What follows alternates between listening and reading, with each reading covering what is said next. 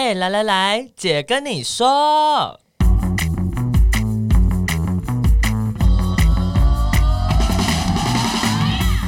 三个姐会跟大家聊聊国内外同志的大小事。戴好你的耳机，打开你的心，准备听起来。Hello，大家好，我们是彩虹平权大平台，我是欣杰，我是伦伦。奶家今天出差不在？哪家出去去新加坡？没错没错，不是去玩，去出差，去出差。所以我们今天，然后他就说他难得不在，所以剩我跟伦伦。没错，所以我们今天会有一个客串主持人来代班。好，我等一下再跟大家介绍一下。哦，他刚说了 声音了，等一下，你先不要吵。等一下再跟大家介绍一下。我们今天先，呃，一开始先跟大家宣传一个，哎、欸，我自己觉得蛮有趣的。对啊，董伦伦，要不要跟大家讲一下？说，哎、嗯欸，其实。我我我觉得蛮酷的，就是同志的旅游团。没错没错，那接下来介绍这个伙伴呢，他是伴伴旅游，一半的伴跟伙伴的伴，伴伴旅游。他们即将在六月二十八号带大家前往西班牙九天，然后其中一个重要的活动是参加马德里的同志大游行。他是直接跟。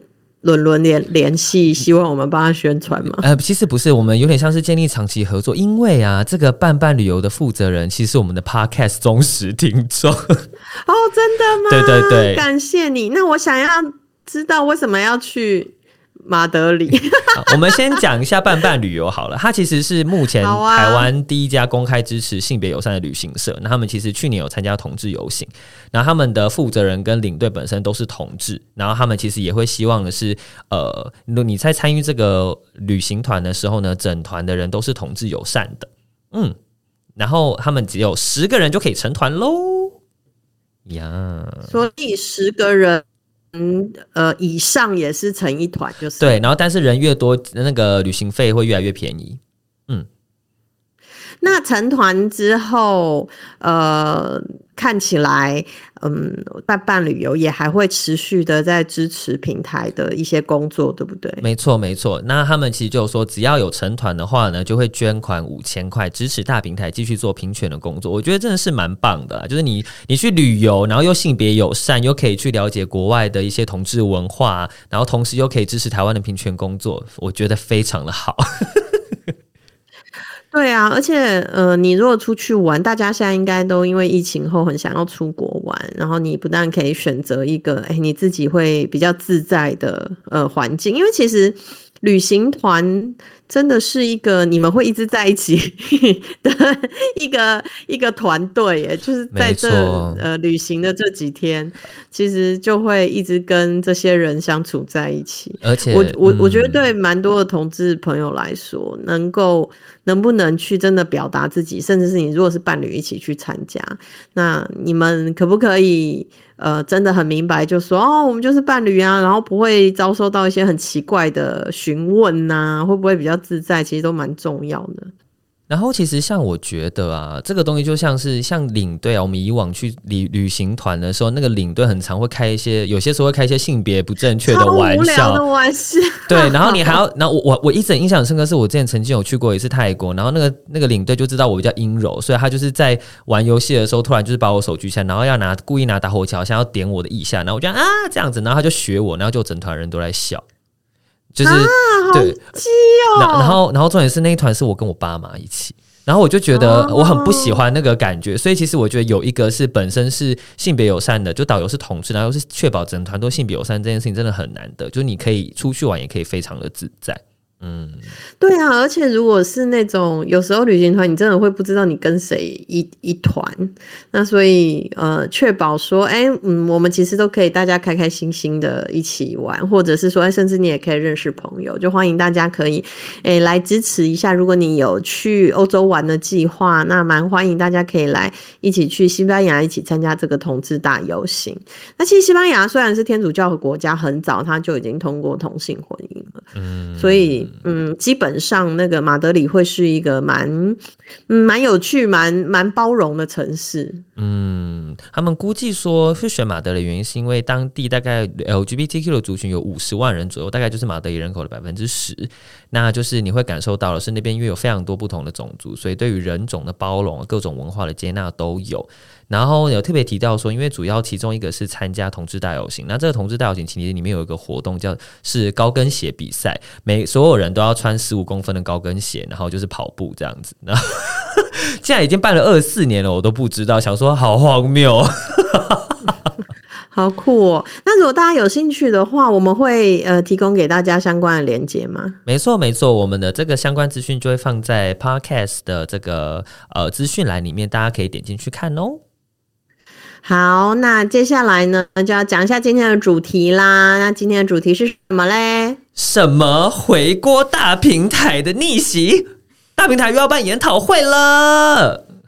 讲讲讲讲讲讲讲讲讲，好金汤好！没错没错。哎、欸，你这让我想到，就是最近有在讲说，其实语那个手机的语音输入很方便，然后但是你要念出惊叹号或就是标点符号，其实很羞耻。我超我超爱用的啊，我都会说你好，逗号。不知道这件事，您怎么想呢？问号惊叹号，问号惊叹号，很类似这样子。这真的开车的时候很方便呢、欸就是。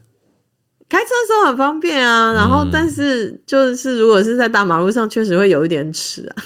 而 且而且，如果是要叫 Siri，就是你如果戴着戴着耳机的话，你就还要说 Hey Siri，我要写讯息。之类的。好的，那究竟是谁回锅呢？我们来欢迎曾经在公投时期跟我们一起奋战的伙伴，然后他其实去了社工的实务工作里面绕了一圈之后，再度的回来了。我们欢迎嗡嗡。嗨大家好，我是嗡嗡。你好。嗨。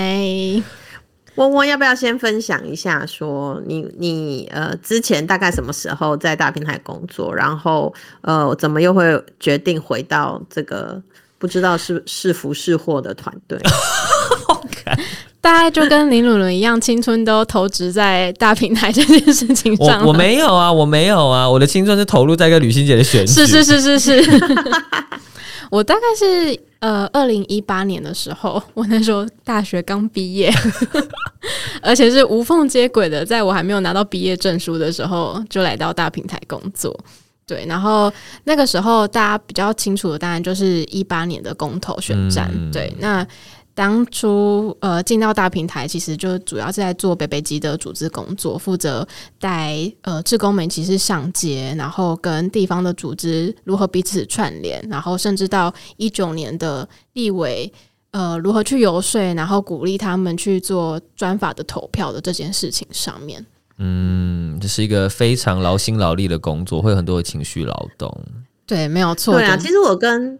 其实我跟伦伦很早就认识我过很多。他大一的时候，对，哎、欸，对，大一的时候，对，也是跟着欣洁选举出来的。我跟你说，嗡嗡真的很优秀，因为嗡嗡就是当初我们可能七点要去市场，他就是七点也会在跟我们一起发面纸的那一个。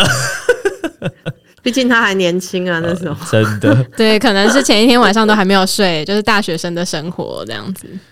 哇，对，所以其实嗡嗡是很很小，就是比较年轻的时候就开始，嗯，也是参与，嗯，关心社会议题啊，甚至自己去投身在这样子的，嗯，工作里面。就除了学业之外，其实也花蛮多力气。我记得那时候他真的每天，就我们以前在选举的时候，他真的就几乎就一个礼拜会看到他好多次一起来帮忙。嗯。其实基本上是没有在上课啦。嗯 所以应该不是说除了学业是没有学业。哇，你自己说的。那到目前为止，呃，已经回来工作多久了嘞？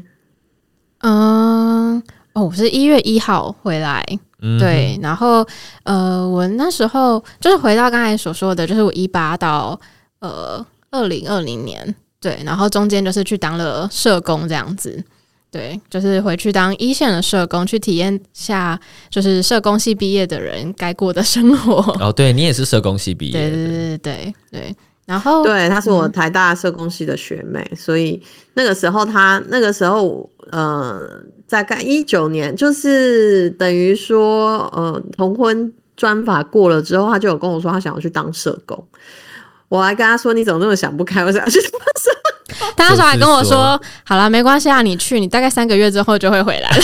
”就撑了三年嘛，对不对？对，将近三年，也是很不错啦。就是说啊，有有不同的体会，蛮好的。那那你觉得现在回国到目前，心情还好吗？觉得有差很多吗？跟原本想象的？我觉得回来这边工作，其实对我来说真的蛮快乐的。老实说，怀、嗯嗯，因为一之前的确这两年多三年在呃实务工作上面，我觉得我自己觉得实务工作是我蛮喜欢的工作的一个模式跟内容。但是你知道，做一线工作的情绪负荷也是真的是蛮大的，没错，对啊，所以那个呃到。呃，服务两年多的时候，的确也在思考说自己要不要休息一段时间，然后转换一下不同的跑道，然后也一也一部分也是因为一直以来对政治工作还是蛮有兴趣的，嗯，那那个时候，呃，我们执行就是组员就有提到说，诶、欸，最近有一个跟政治游说相关的职缺，问我要不要回来，所以当时在就有把这件事情纳入就是生涯的考量之中。对，所以在跟伦伦还有组员讨论之后，我就决定再度回到大平台这样子。嗯，你现在等于同时有了一线的工作，然后又更更进阶一步是在做倡议中央法案的工作。对，没有错。嗯，然后呃，回来也一大部分也是希望可以在学习国际的工作。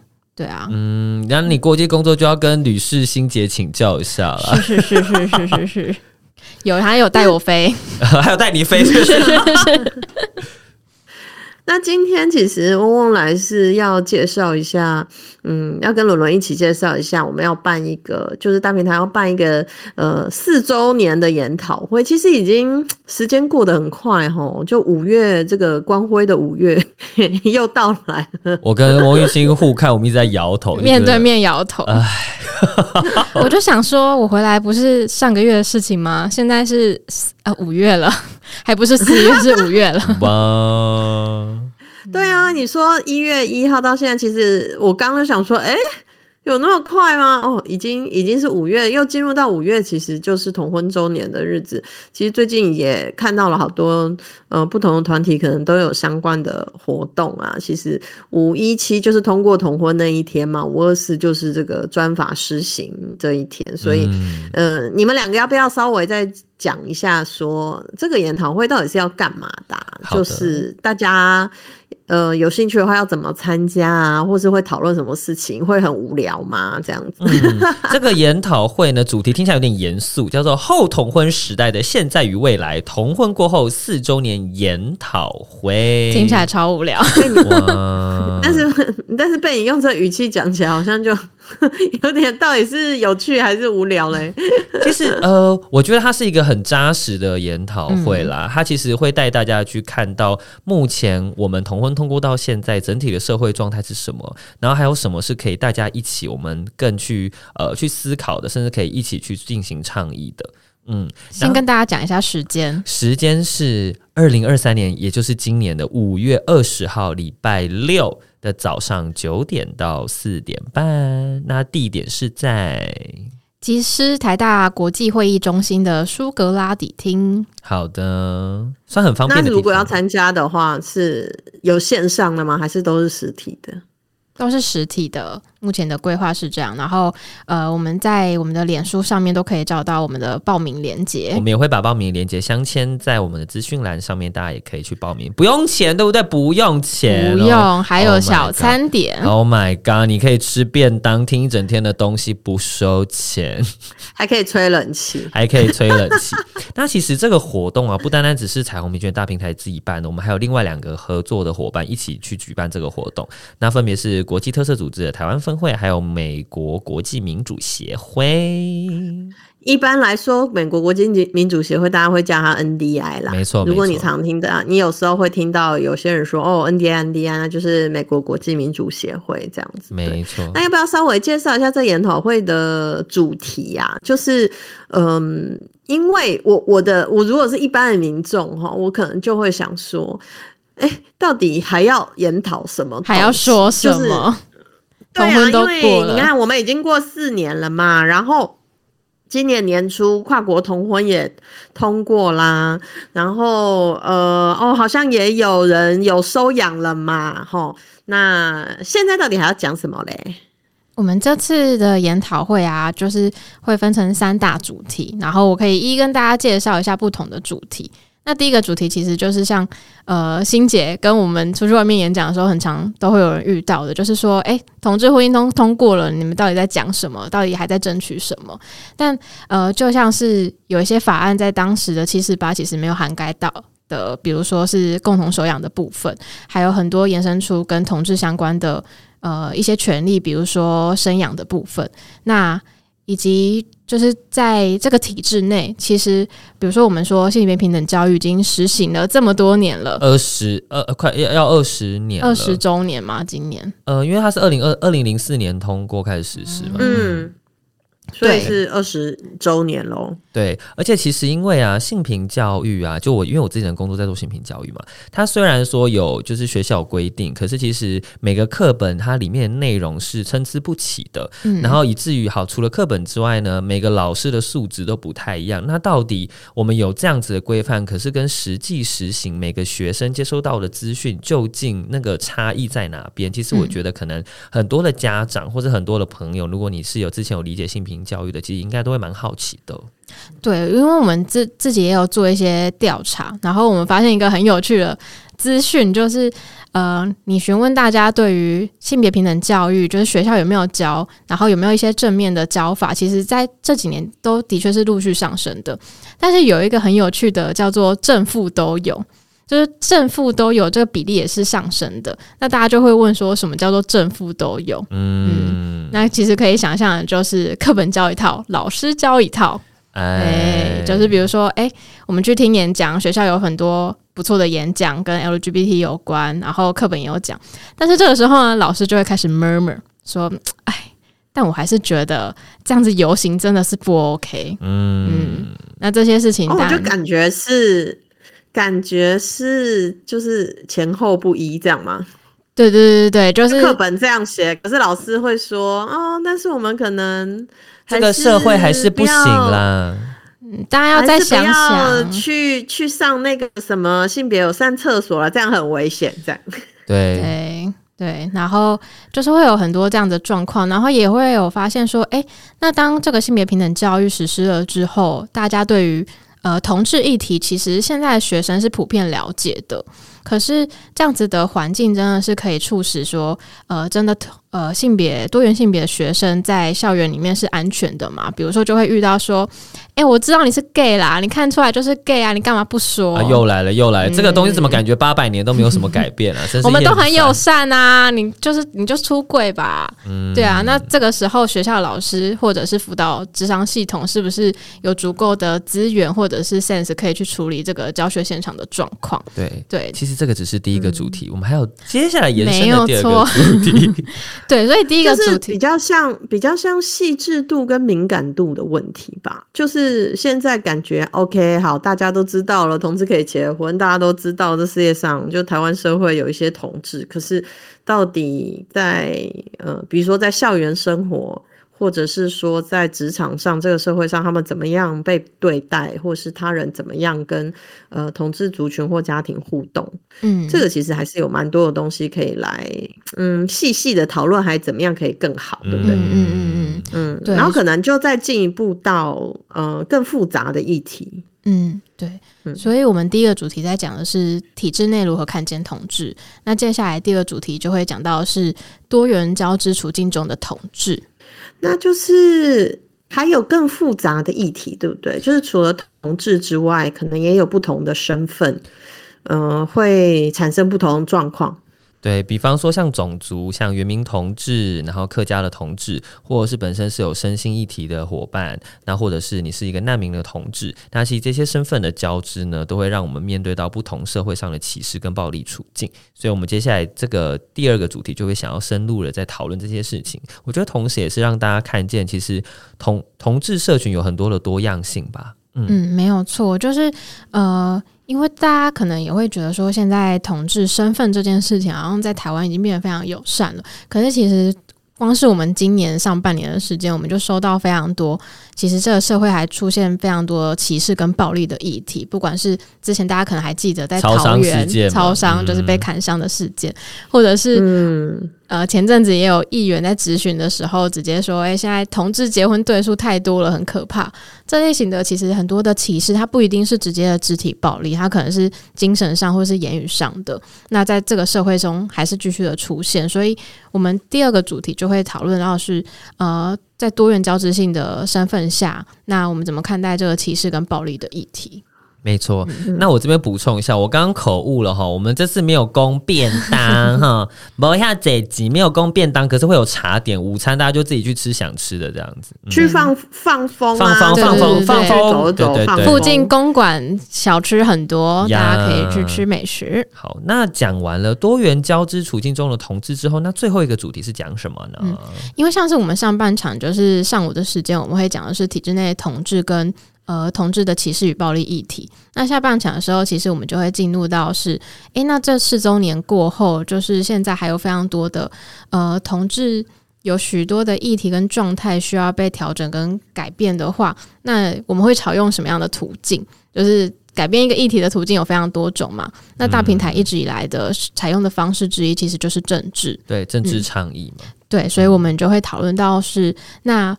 呃，友善政治其实是可以如何改变现在我们想要关注的这些议题的。嗯，举例来说的话，就会是你要越来越多友善的呃议员，地方的市议员，其实他们就可以共同的一起，就是像平台有举办这友善议员的聚会跟连线，可以去讨论地方市政上可以怎么样去改善，比方说表格，比方说厕所。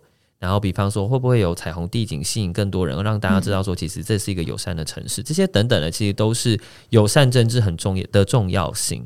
嗯，对，包含说一些社服体制的建立，其实都跟不管是地方他们可以做的，或者是在中央的成绩。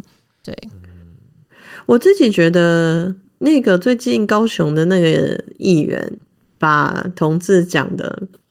嗯，虽然虽然就是会觉得说，你到底发生什么事啊？这个什么年代了还讲这种话？我的错，我的错，我的选区 大树区，哇！但是还是会觉得说，哇，真的很很厉害耶！到这个时候了，还有人这么。他也不怕讲出来，欸，我觉得他还敢讲成这样，真的是也是蛮勇敢的啦。从另外一个角度上，也是蛮佩服他。而且现在所有东西都有，嗯、呃，网络上都会录影、录音嘛，都查得到啊。所以代表说，他其实根本不知道他自己这样讲有什么问题。嗯，而且他其实后来就是一堆同志去他那边留言，到最后他就关板了。对，还把他的粉砖关掉了。对，他把粉砖关掉了。说小编可能很不知所措。就是他可能根本不知道他自己做错什么事，也不知道要怎么回应别人。嗯。但是其实我觉得这也是给我们一个提醒，就代表了是，其实我们在谈论社会教育的这件事情，其实还是应该有蛮多人也还是处在这样的状态。嗯，然后他其实是不够理解，或是没有机会理解，或是他不想理解，以至于他就是一直处在那种不支持的那样子的极端里面。但我想要分享一件事情，就是我们前阵子也有办一个呃跟。就是台英议员出柜议员的交流会，那其实，在那个交流会上面，就是苗博雅阿苗，他就有分享到一件事情，他就发现说，其实他在他担任议员之前，他有发现，在台北市议会，其实很多时候审一些性别相关的政策的时候，大家的发言都是非常的可怕的。嗯，但是当他选上之后，他会发现说，第一个同事不敢在他面前讲同志怎么怎么样，嗯。然后第二个是，他其实可以把这些更正确的观念带到议会里面去，嗯，所以我觉得这也是我们为什么在讲说同志身份进到议会是非常重要的一件事情。嗯，大家也知道哦，不能乱讲哦，那这样还讲，那是什么意思？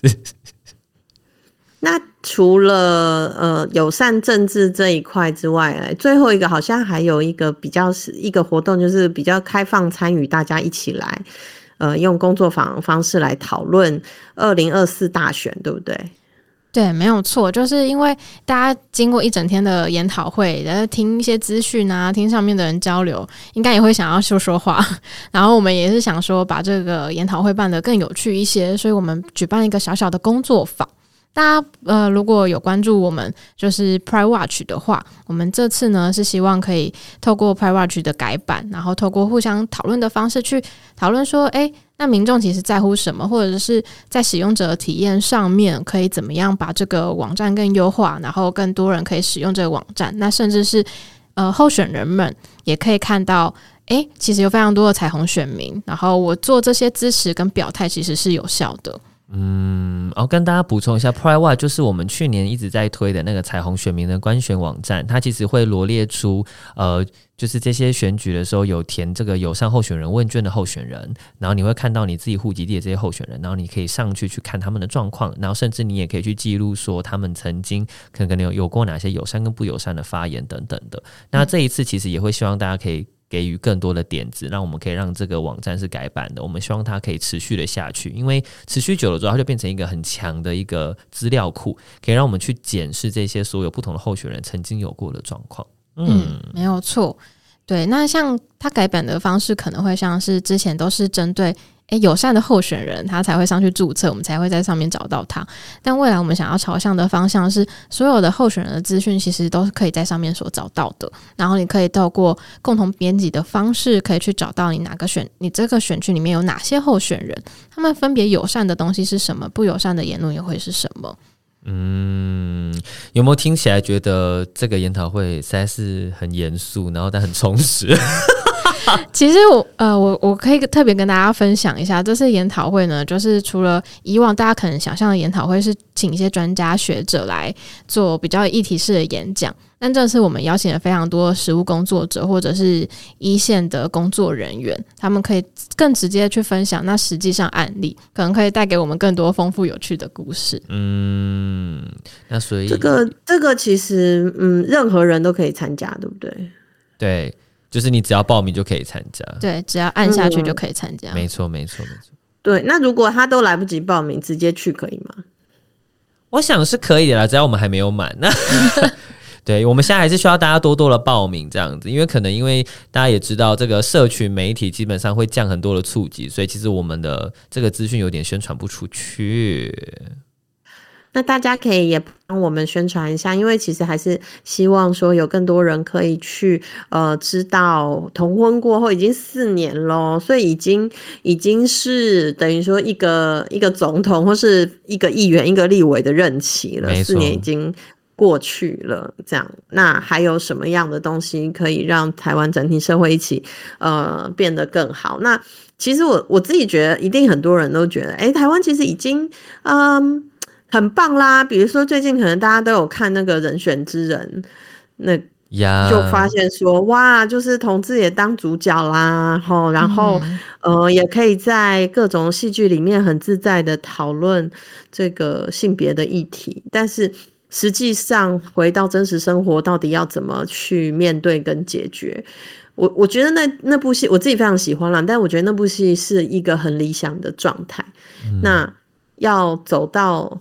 那个状态其实还是需要很多不同的人，就是在各个领域里面，不管在体制里面啊，或是做 NGO 啊，或是在其他的团体，都很努力的工作 做事。嗯、没错，对，所以就嗯、呃，欢迎大家一起来关心，然后来一起来讨论这样子。嗯，嗯，那我们其实啊，今天的时间差不多了耶。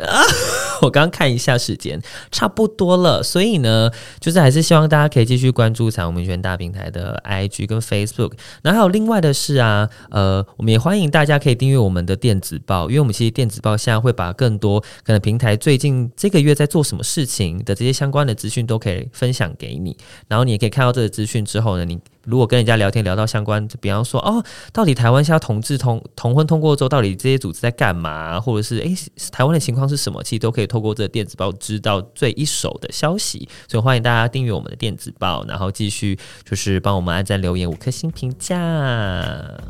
嗯，好，那今天节目就先到这样喽，那就呃下一次再跟大家聊聊其他的同志国际大小事，拜拜。今天谢谢欧欧来客串拜拜，感恩，拜拜。